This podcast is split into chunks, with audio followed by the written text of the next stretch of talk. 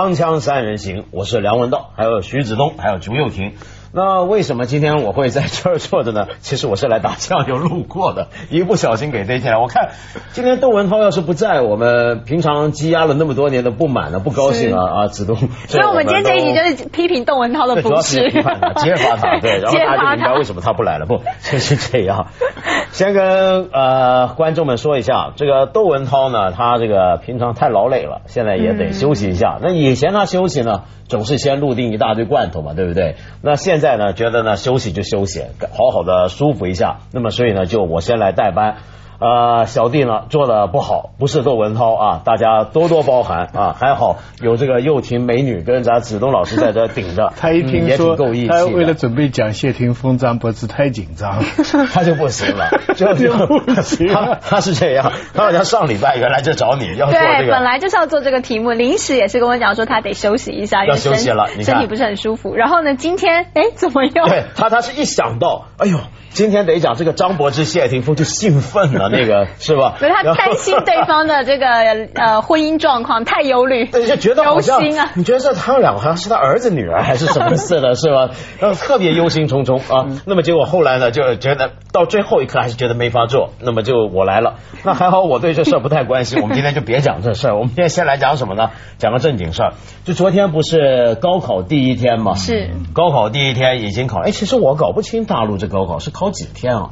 好像考两到三天，我就问了同事，就是基本两天，好像有些地方考到三天，就是看地域性不同，好像。是吗？每个地方还不一样。对对对对对。他是因为说每个地方考的科目数目都不一样嘛？对，好像不是统一考卷嘛，所以每个地方有些这个一天考两科到三科就不一定的。嗯。说到这个高考啊，我们知道就是每年到了高考季节的时候，全国人民都很紧张。那个父母亲啊，那么不睡觉，孩子也也不睡觉，这不在话下。先给大家看看照片，就是我们知道有时候以前常常看到，哎，导演给大家看一看，这是什么呢？这原来我们以前看好莱坞电影，美国那些学校毕业的时候，学生不是扔那个帽子嘛，对不对？这是干嘛呢？这是咱中国的习惯。这有很多学校呢，就是到了高考的时候，同学们呢就在楼上把过去这么多年读的那些课本啊、笔记啊什么。一一下子全把他扔到楼下来了，你看看啊，这也是解放了，这也是解放了。好，我们看到有人解放了，另一边还有一个哥们，这哥们挺厉害的。这是我们看这谁？这是成都的一个生意人，这就粮食，他在烧香。他这是干嘛要烧香呢？这是因为他也要去考高考了。他考十五次了耶！哎，对，所以人家说他是高考最牛钉子户。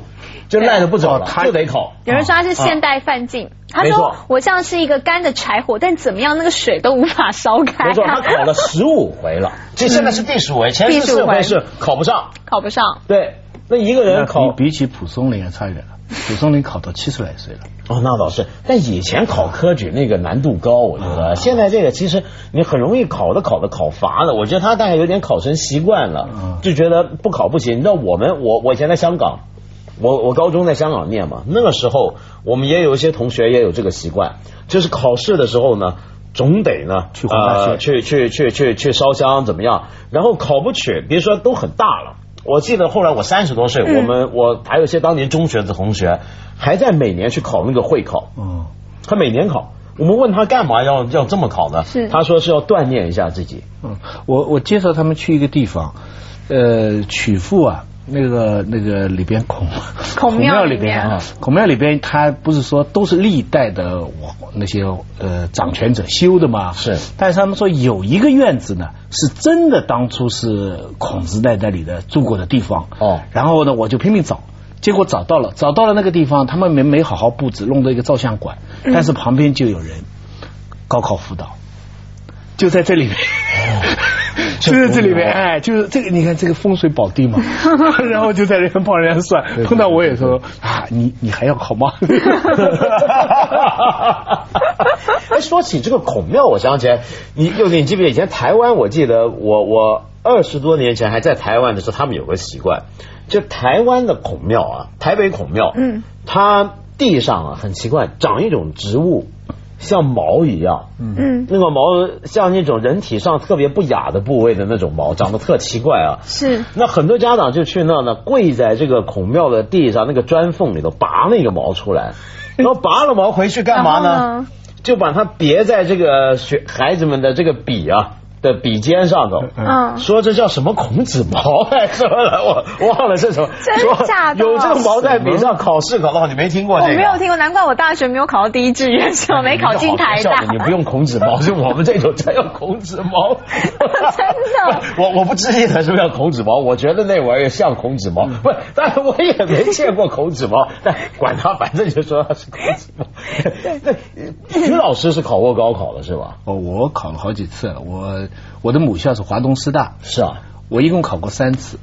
哦，我考过三次，我比那个稍微差一点。不过我那个三次如果加起来的时间哈，也不比他差。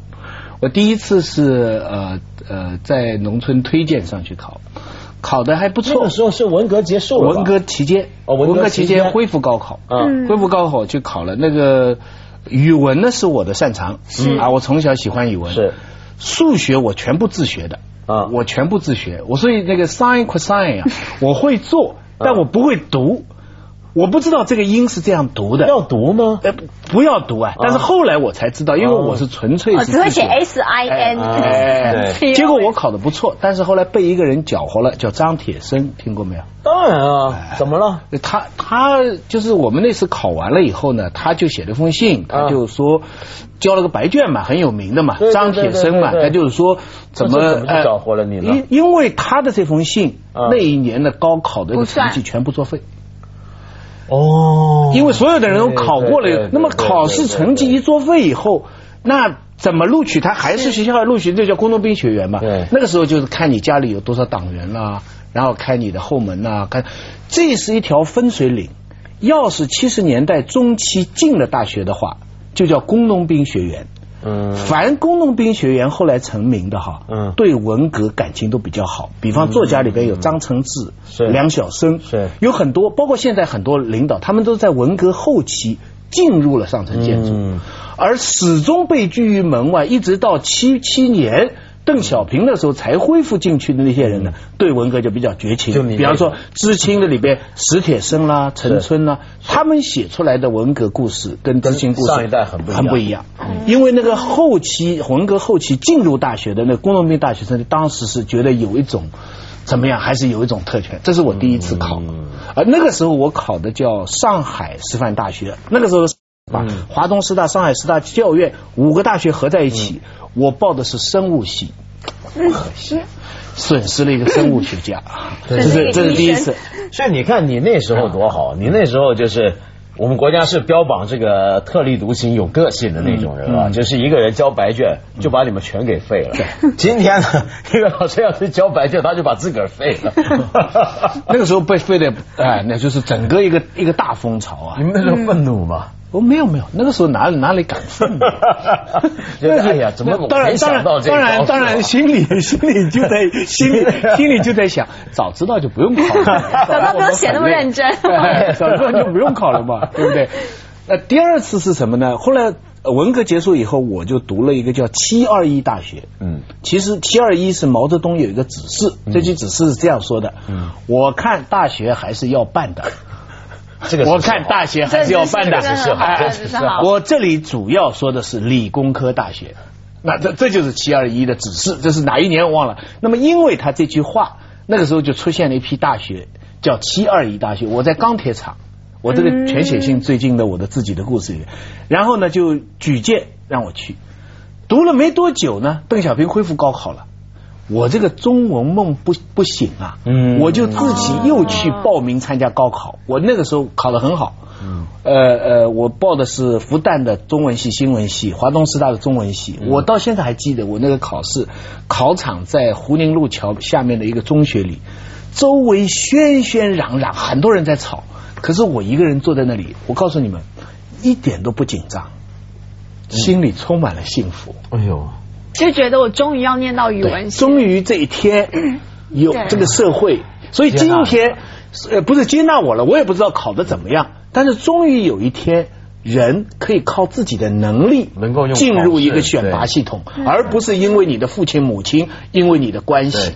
对，所以后来多少年，我在大学工作那么多年，我知道高考的人每次大家都怨呐、恨呐，大学的制度有各种各样的弊病呐。我总是回想那一瞬间我的感觉。After all，有考总比没考。当然，当然。对，现在高考在内地还会有这样子的一个给学生的一种感觉，就是说我可以靠着这样一个呃相对公平的制度，然后让我的人生有所不同。其实其实还算是比较公平，但当然今天。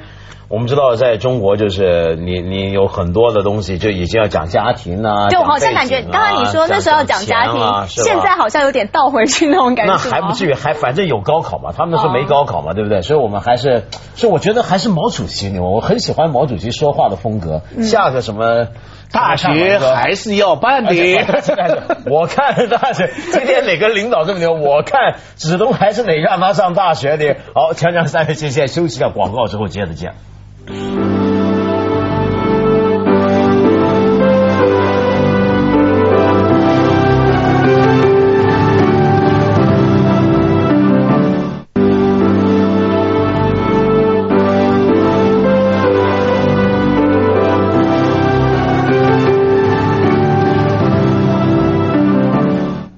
所以你看，又听啊，这个那时候子东老师他们多不容易啊，对不对？这个人家是想考。还没得考，考了一年又作废了，而且还很想考，自己本身还特别想去考。对啊，人家是想考试没得考。你看今天的这孩子啊，对，主要还是一个，要是你不没有一个靠自己能力的一个检验，因为其实中国这个传统，你想中国的科举制度相对是公平。我们小时候接受的教育说中国的科举制度怎么八股怎么害人，其实它是世界人类文明的奇迹之一，真的是。是是中国多少年？它是世界上很少的一种专制制度，可以从平民当中选拔官员，而不是靠一代一代传下去。因为你如果没有一个考试，那有权贵的人怎么上来？还不就是靠你老爸的？我的爸，我爸是什么什么？对不对？还有有钱的人是怎么？对吧？你想，历代从很早的时候，从汉代的时候就出现这样的问题：打天下的英雄，他们的子女都要做。是用什么方法来制约？就是就是科举制度。所以那个时候汉朝其实就已经开始，那时候当然还不叫科举，但已经有开这种考试开始武士比较多，还是武的比较多。对啊，所以所以你看以前呢，就包括像后来德国大社会家韦伯，不是老拿中国当例子，说是世界上的文官体系。对。的一个一个典范，那其实后来英国啊，什么考公务员，香港现在考 A O 都是学这个的，因为因为以前欧洲国家都是靠贵族，对，就治理国家靠贵族，那只有中国是太先进了。那么，所以你们那时候考高考，我我听你说，你们那时候听到了毛主席下了指示，还特高兴。哦，对对对对，那因为因为他这个一般，他那个时候一个最新指示下的，就是晚上全国各地人民广播电台联播节目，就是那个开始是东方红，最后是国际歌。那那个节目，当然后来人家仔细想想，这两个歌有点有点矛盾啊。对，今天但但是今天新闻都该这么哎，但是呢，他的第一条一播完，如果是最新指示，后面人家就不听了，全部要上街了。我们都上街游行的，那这时候几万人的一起游行，我现在回想起来，这个游行的场面是很壮观的，就是因为有人领的，上海。喊口号，上海哪全国都是，比方说一个人就领了。我看大学还是要花那两个 几万的人好难念。我看大学，你要那个口音，要跟毛主席口音。那不能不能学口音，口音口音不能学。你看，你看，哎，口音你这个这个这个这个不严肃。哎，你你那个时候学口音你不严肃，喂，你你哪能学得到准呢？对不对？那什么意思？这个这个是。所以就是哪里你用你自己的朴素，带着你朴素的阶级感情，你很崇敬的，你就喊我看大学还是要办的。那下面几万的人，我看大学还是要办。还有一次，我觉得比较更精彩的是，毛主席有条最新指示，叫一个人有动脉静脉。他讲 讲的那是真理啊！这个指示是要 他这句话后面讲到就是党内的干部就是换血嘛，就是要提拔新办。但这个第一句就是我这个印象最深，就一个一个人，大家好，一个人有动脉，有动脉，有劲吗，分开几句这样比较读的比较好。这个那是一个这个壮观，就像你这种。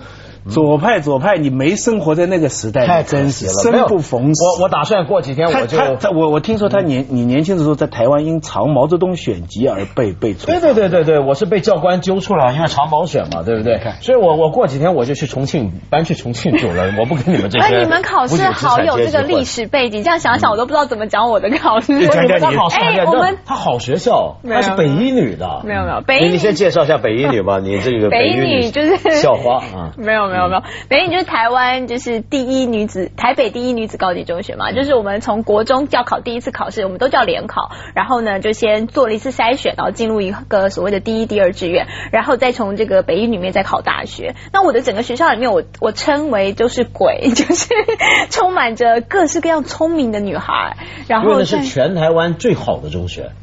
对，女中就是他们，男中就是建建国中学，建中。是，所以你可以想象，其实，在那个北语的环境里面，其实我到了高中要考考，当你要考试的时候，我们那时候已经多了一条申请入学，所以我基本上公呃班上已经有三分之一的女孩，不是什么全台北市什么呃象棋冠军、演讲比赛各式各样冠军，他们就直接进，早就已经进去，或者是资优生啊，或者是特别的什么书法冠军，我就是没有，所以我才要联考。最佳最佳主持人。没有，就已经被淘汰到最后。只剩下联考，你知道吗？然后一试定终身，对我们来说其实是很压力很大。考试是弱势群体的一个出路。对对，有前世的人是可以不必考试的，没有或者特别优秀的人，他们早就申请。然后那时候我们如果要考试的话呢，你就有三个途径。在学校，因为北一女本身学读书气氛已经太浓厚了，你身旁的同学都非常的自律，所以你在学校可以自习，这是一个。另外一个，我们会有人去这个 K 书中心。K 书中心你听过吗？你知道 K 书中心吗？它是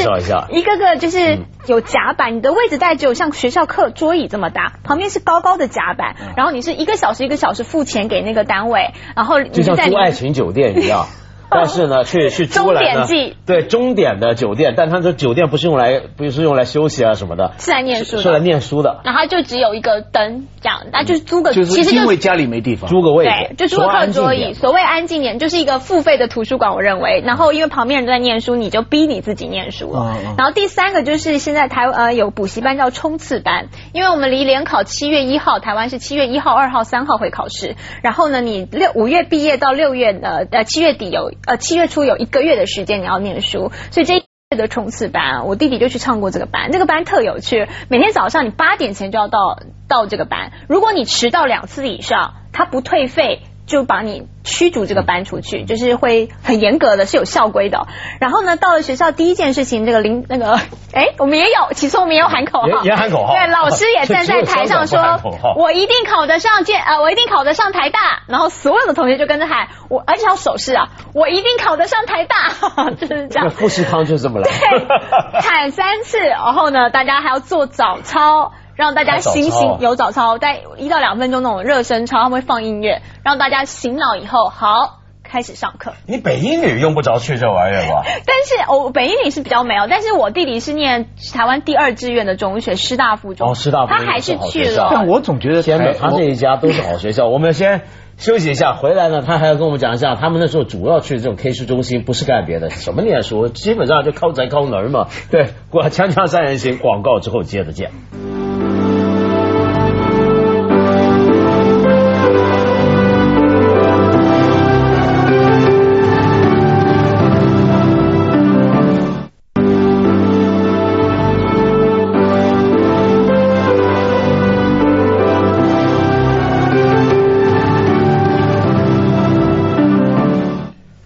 不知道大陆现在有没有这个，但是以前比如说我在台湾念过书，在香港念过书，我发现在这两个地方呢，每次到了那种大型考试的季节，比如说台湾的大学联考，嗯，香港的这个大学的这个会考啊，这种考试的时候，高级会考的时候，总会呢就出现一个情况，就街上那些穿校服或不穿校服，你知道他是要考试那些男男女女，在图书馆呢，台湾的什么 K 书中心，像校园里头混，那基本上都不是来念书的。